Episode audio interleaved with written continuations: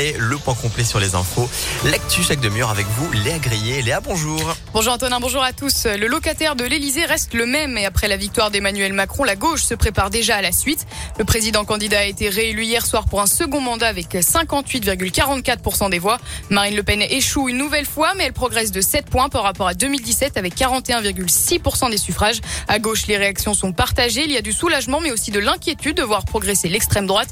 Les Verts ont fait partie de ceux qui ont appelé à voter Macron pour faire barrage. Écoutez la réaction de Grégory Doucet, le maire de Lyon. Comme tout le monde, un grand soulagement euh, de voir que nos institutions sont sauvegardées. On a encore une République démocratique euh, qui fonctionne. Un grand sens de l'humilité aussi, parce que entre, on va dire, 2002, 2017, 2022, ce que l'on voit, c'est une progression continue, très forte de l'extrême droite en France et que la promesse de la contenir, cette extrême droite, elle, est loin d'avoir été tenue. Donc je crois qu'il n'y a pas tellement de raison de se réjouir ce soir, même si euh, voilà, la République, on va dire, est sauvée. Donc rendez-vous pris maintenant pour le troisième tour.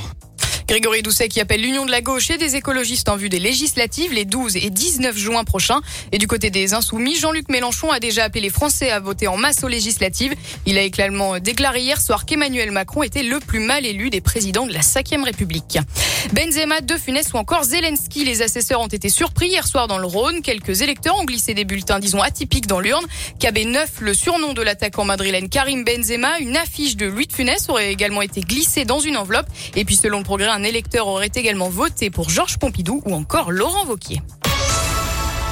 Des coups de feu tirés en pleine rue, c'était samedi soir à Villeurbanne. Deux coups de feu ont été tirés, le premier vers 18h30 dans le quartier Grand Clément et le second à 21h30. Selon les premiers éléments du progrès, ces deux tirs pourraient être liés. Une enquête a été ouverte. L'enquête s'achève en revanche à Soucieux-en-Jarret. Le maire de la commune avait été menacé de mort entre novembre et décembre dernier. Des lettres et des mails lui avaient été envoyés. On lui reprochait d'avoir annulé les festivités du 8 décembre. Entre 3 et 4 personnes ont été entendues par les enquêteurs. Le parquet devra décider des suites de l'affaire dans la semaine. Quatre personnes jugées pour des vols dans les supermarchés. Plusieurs grandes surfaces de la métropole. Un supermarché de Villefranche a été prise par cible de oula, pris pour cible, pardon, par trois jeunes filles. Un quatrième individu, ça s'est passé en 2020. Les policiers avaient découvert 700 articles non déballés à leur domicile pour un préjudice estimé à 23 000 euros. Le délit a été, le délit a été jugé comme vol en réunion. Deux prévenus ont été condamnés à 200 jours amende à 10 euros et trois mois de sursis. Et puis deux des jeunes filles sans casier ont écopé de 150 jours amende à 10 euros. On passe au sport à présent avec la 34e journée de Ligue 1. Les hommes de Peter Bosch, eux, se sont imposés 5 à 2 samedi face à Montpellier, un statu quo au classement. Il reste donc 8e. L'OM, prochain adversaire de l'OL, a gagné hier soir contre Reims, confortant sa deuxième place. Et puis le match du soulagement pour le loup rugby, une victoire qui fait du bien après trois défaites d'affilée en top 14 face à Brive ce week-end. Victoire 17-31, les Lyonnais sont donc aux portes du top 6.